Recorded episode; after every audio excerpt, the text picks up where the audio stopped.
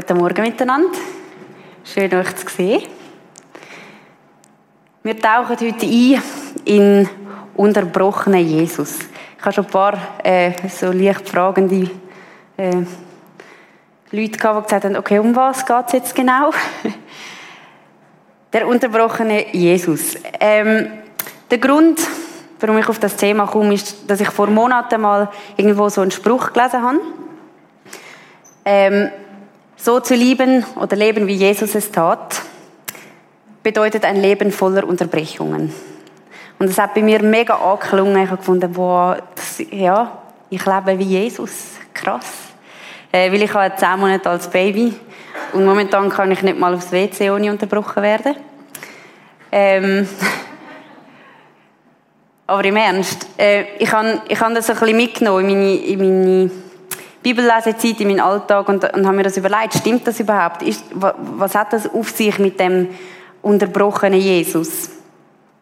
Und ich habe gemerkt, mal, ich finde, im Leben von Jesus finden wir mega viele Orte, wo er unterbrochen wird. Und ich will euch jetzt ein bisschen reinnehmen in die Geschichte. Die erste Geschichte ist, wo Jesus mit seinen Jüngern auf, einem, auf einem Boot ist, auf dem See Genezareth. Plötzlich brach ein heftiger Sturm los. Die Wellen schlugen ins Boot und es begann sich mit Wasser zu füllen. Jesus aber schlief im hinteren Teil des Bootes auf einem Kissen. Die Jünger weckten ihn auf und schrien, Meister, macht es dir nichts aus, dass wir umkommen? Jesus stand auf, wies den Wind in seine Schranken und befahl dem See, schweig, sei still. Da legte sich der Wind und es trat eine große Stille ein. Der Klassiker, man will schlafen und dann fängt jemand an zu schreien. Ich kenne das gut. Ich stille dann auch.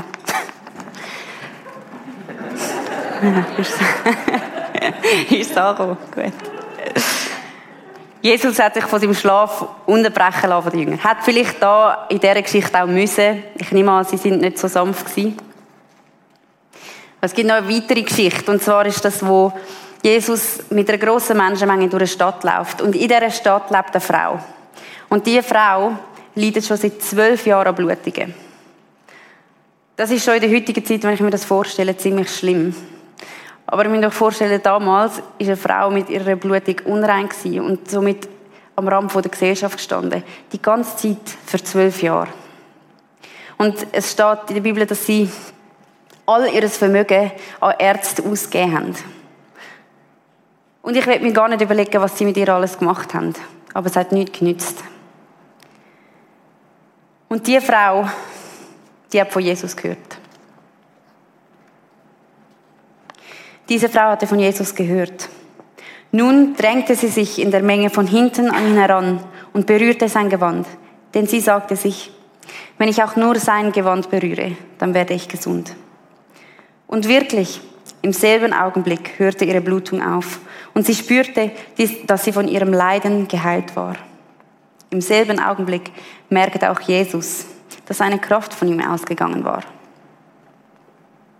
Er drehte sich um und fragte die Leute, wer hat mein Gewand berührt?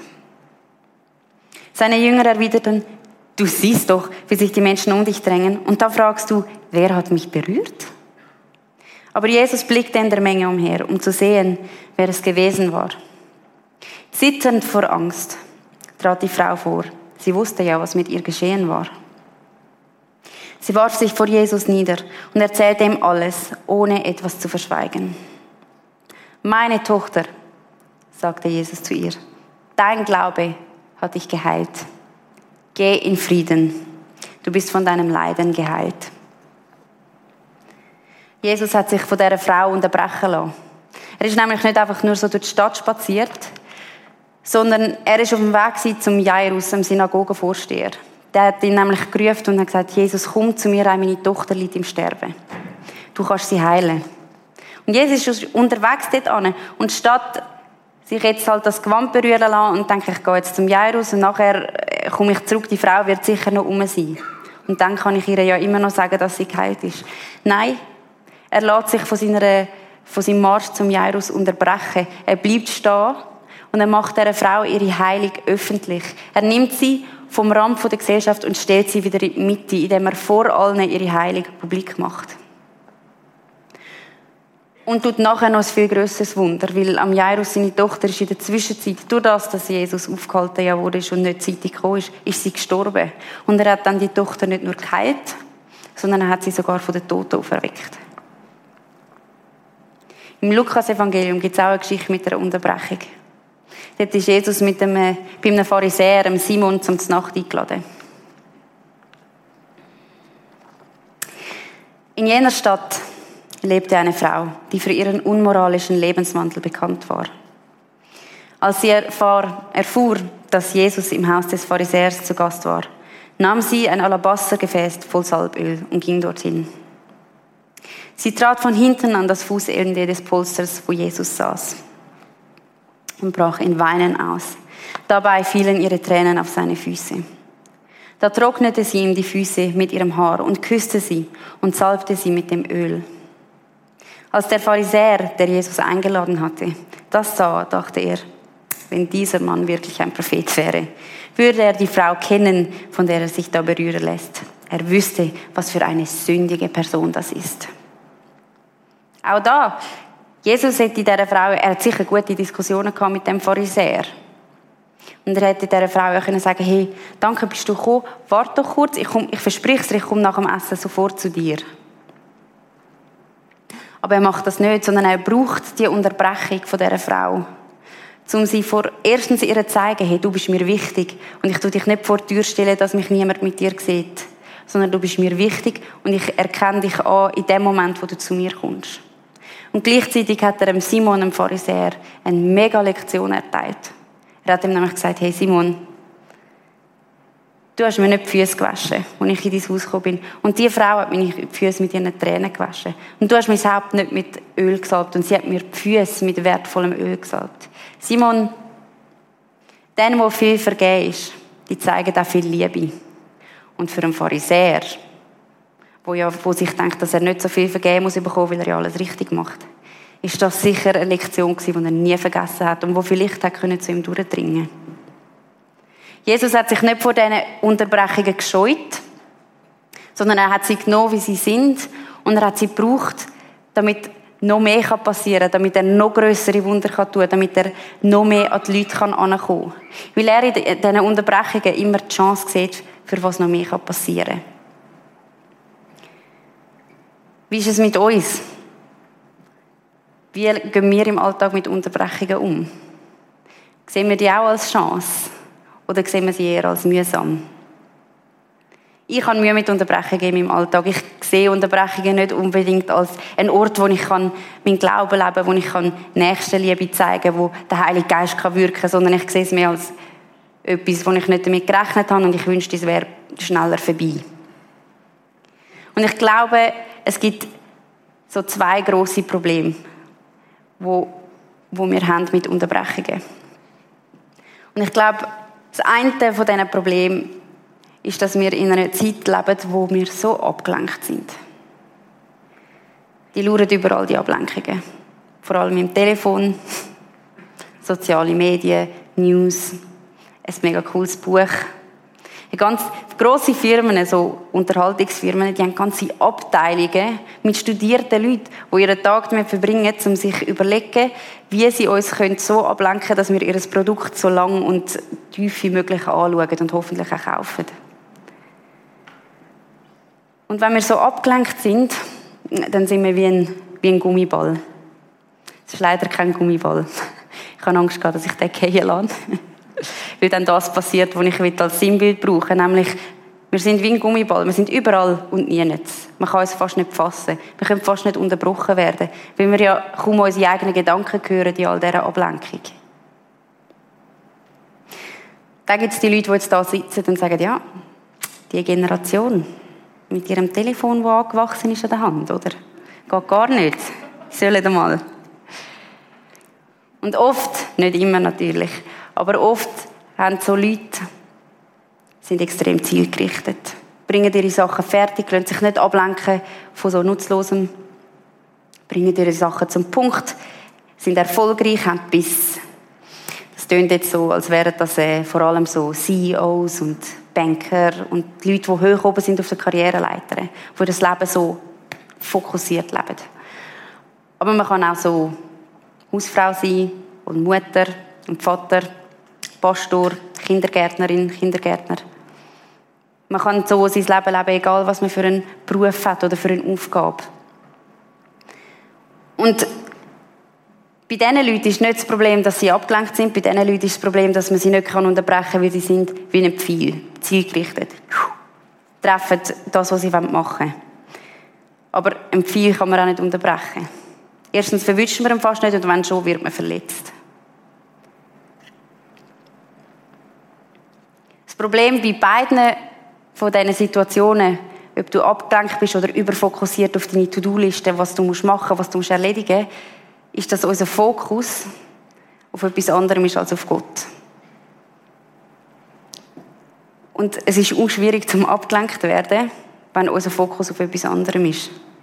Es ist schwierig zum nächsten Liebe zu zeigen, wenn unser Fokus nicht auf Gott ist. Siehst du dich in einem von diesen Sachen? In der Abgelenktheit oder in der Überfokussiertheit?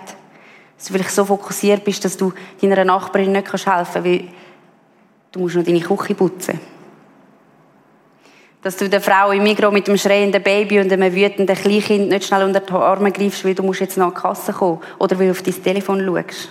Oder dein Arbeitskollege, der nicht fertig wird mit seinen Sachen und, und dich um Hilfe fragt, und du sagst, nein, ich muss jetzt heim.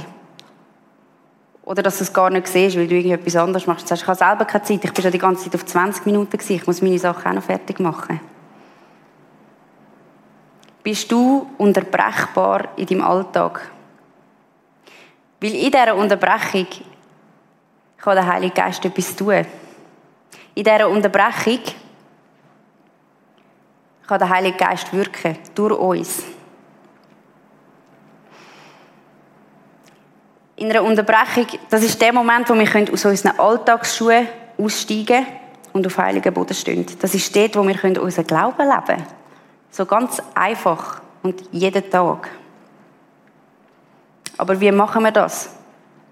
Wie kommen wir weg von, vom Abgelenktsein und vom Überfokussiertsein? Und ich glaube, es ist, indem wir unseren Fokus neu ausrichten auf Jesus.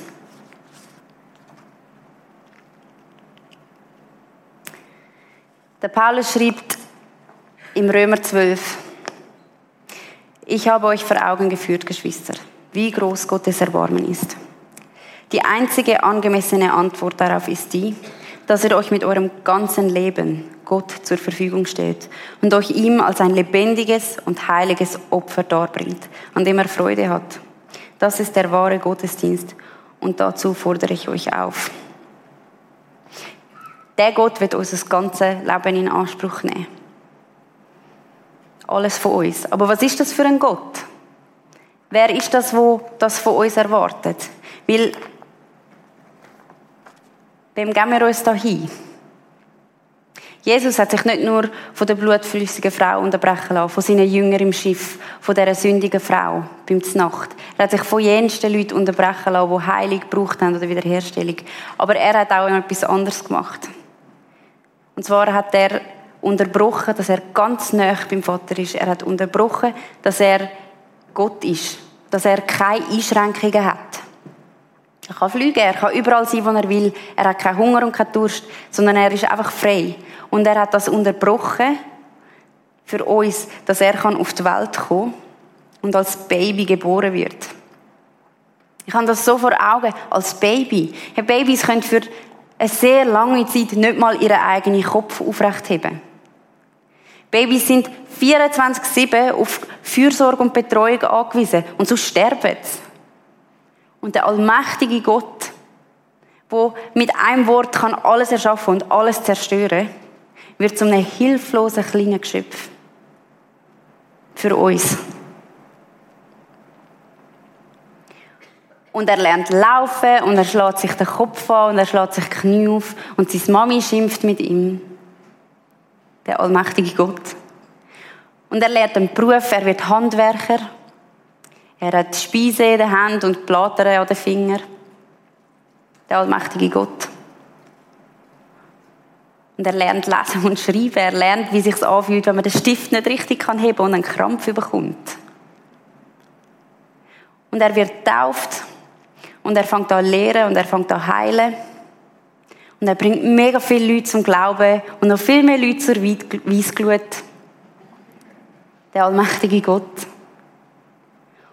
Und es kommt so weit, dass wo die Gelehrten genug haben von ihm, dass sie sich gegen ihn erhoben haben und ihn angeklagt haben. Und Jesus hat gewusst, was kommt.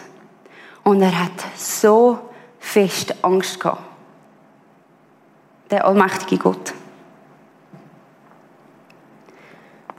Und sie haben ihn festgenommen und sie haben ihn zum Tod verurteilt, unschuldig. Und sie haben ihn ausgepeitscht und sie haben ihn verprügelt und sie haben ihn angespuckt.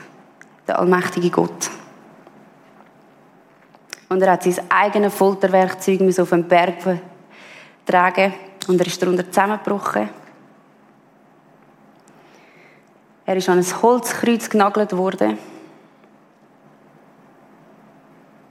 Und er ist dort gehangen für Stunden.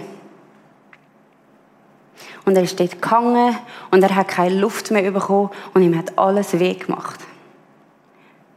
Der allmächtige Gott.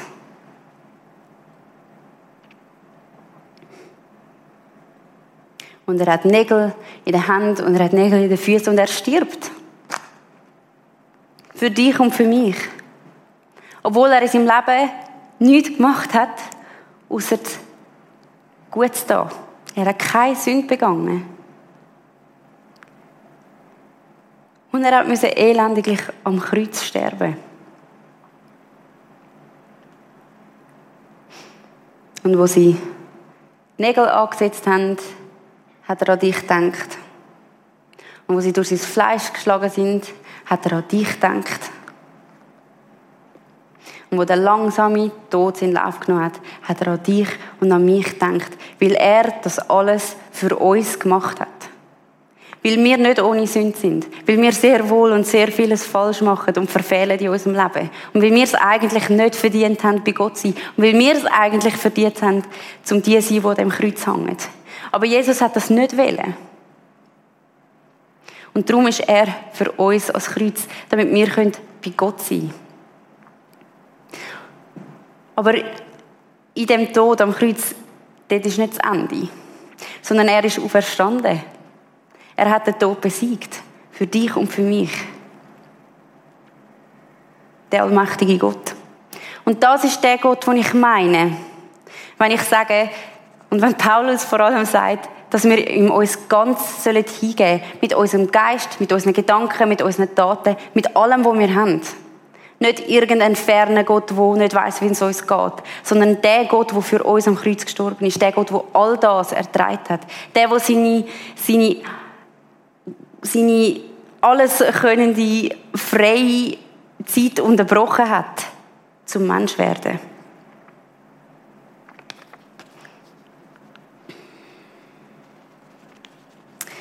Der Paulus schrieb später, richtet euch nicht länger nach den Maßstäben dieser Welt, sondern lernt in einer neuen Weise zu denken, damit ihr verändert werdet und beurteilen könnt, ob etwas Gottes Wille ist, ob es gut ist, ob Gott Freude daran hat und ob es vollkommen ist. Wenn wir uns auf Gott ausrichten, lernen wir auf eine neue Art und Weise denken. Wir lernen nicht ein Gummiball zu sein, wir lernen auch nicht Pfeil zu sein, sondern unseren Fokus auf ihm, ihm haben und was er will. Nicht jede Unterbrechung muss sofort äh, verfolgt werden. Sonst kommen wir ja nie an. Aber wenn wir uns auf Gott ausrichten, dann wird er uns sagen, welche Unterbrechungen er wird brauchen zum mehr wirken, als wir uns vorstellen können. Lernt in einer neuen Weise zu denken, damit ihr verändert werdet. Lernet, zum weder ein Pfeil sein, noch ein Gumpiball sein. Sondern wir müssen lernen, eine Person sein, die mit offenen Händen durchs Leben läuft. Mit offenen Händen, parat zum Empfangen, was Gott uns will sagen, was er uns will geben, aber auch bereit, zum eine offene Hand zu haben, wenn sie jemand greifen will, weil er unsere Hilfe braucht. Weil wir dort können nächste Liebe zeigen können.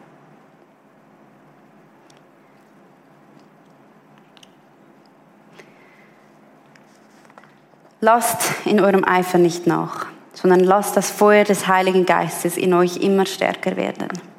Dient dem Herrn. Freut euch über die Hoffnung, die ihr habt. Wenn Nöte kommen, haltet durch.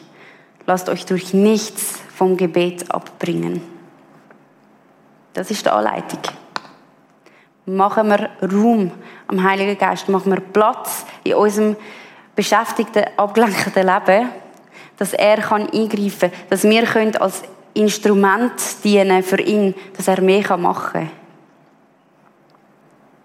Wie machen wir das? Wie richten wir uns auf Gott aus? Wir machen Lobpreis für uns allein mit Freunden. Wir beten, wir lesen sein Wort und denken auch darüber nach. Lesen in der Bibel, denken darüber nach. Und sind im Gebet. Und freut uns, freut euch über die Hoffnung, die ihr habt. Was ich vorher erzählt habe, dass Jesus lebt und dass er in uns lebt. Freuen wir uns an dem und erinnern wir uns immer wieder daran, was er gemacht hat. Und machen wir das im Gebet. Und beten wir immer. Nicht nur am Dienstag zwischen dem 10 ab 9 und dem Viertel ab 9 und immer dann, wenn wir in den Stau fahren und einen Termin haben. Sondern stetig. Fragen wir ihn, was er für den Tag vorhat. Legen wir ihm unseren Ablauf an und unsere Ziele und was wir erreichen wollen. Und fragen ihn, wo willst du da dienen? Und sind wir immer parat, dass er vielleicht mal sagt, indem du unterbrochen wirst.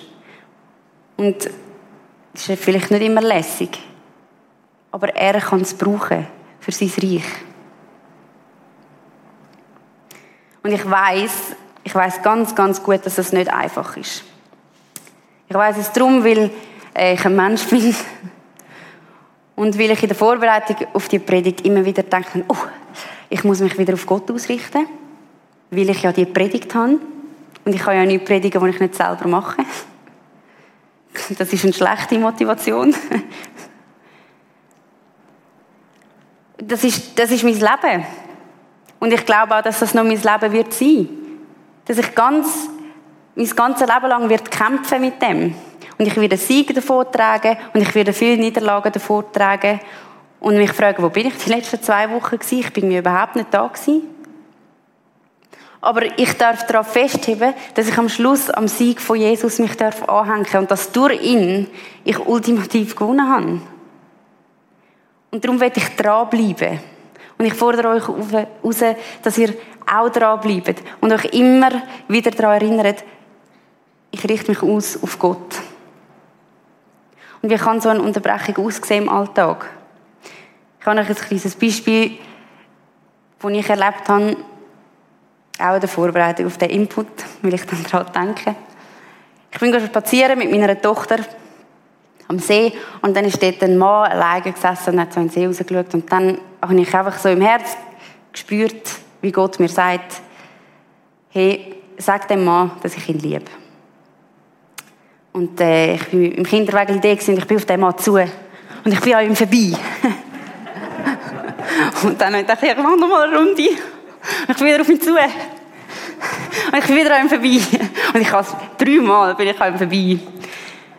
Und der arme Mann ist irgendwann aufgestanden und zu seinem Velo gelaufen. Wahrscheinlich, weil so eine komische Frau die ganze Zeit an ihm vorbeiläuft. Und, und ich habe einfach gesagt, Gott, also ich mach's. Wenn er jetzt noch stehen bleibt vor seinem Velo und irgendwie auf sein Telefon schaut oder so, dann mach ich's. Und er ist stehen geblieben und hat auf sein Telefon geschaut kann sich darauf verlassen. Die Leute schauen auf ihr Telefon. und dann bin ich zu ihm an und gesagt, Entschuldigung, ähm, ich weiß, es ist mega komisch, äh, aber also Gott hat mir, ich habe das Gefühl, Gott will, dass sie wissen, dass er sie mega liebt. Und er hat gesagt, das ist nicht komisch. Danke vielmals. Und ist auf sein Velo und davon gefahren. Und das war es. von meiner Seite. Ich kann nicht mehr machen. Ich kann, ich dann nicht immer hinter drin und sagen, nein, wissen Sie, was das heißt? Und ihm dann die ganze Geschichte, die ich euch erzählt habe, erzählen. Sondern ich kann einfach in dem Moment, wo Gott mir gesagt hat, mach Platz für mich, unterbreche den Spaziergang und in Gedanken sein und sag ihm das. Und der Rest macht er. Ich muss nicht jede Unterbrechung dann ausfüllen und denken, oh, ich muss die jetzt vollbringen und die Unterbrechung war verschwendet wenn nicht jemand geheilt, gerettet oder herausgefordert ist. Sondern tut einfach das, was Gott euch aufs Herz legt. Habt eine offene Hand. Und er macht den Rest. Und auf das hoffe ich, dass ihr das mitnehmen könnt. Und ich will noch beten. Herr, danke vielmal, hast du dich unterbrechen lassen für uns. Dürfen wir lesen, wie du dich in deinem Leben auf der Erde unterbrechen lassen hast und wie du dich auch jetzt noch nach uns ausstreckst. Und wie wir dürfen wissen, dass wir mit offenen Händen dürfen durch, durchs Leben laufen, weil du uns mehr als genug bist und dass wir weitergeben können. Hilf uns, uns ganz auf dich ausrichten und hilf uns in dieser neuen Weise zu leben, die dir gefällt. Bist du mit uns und kämpfst du mit uns. Amen.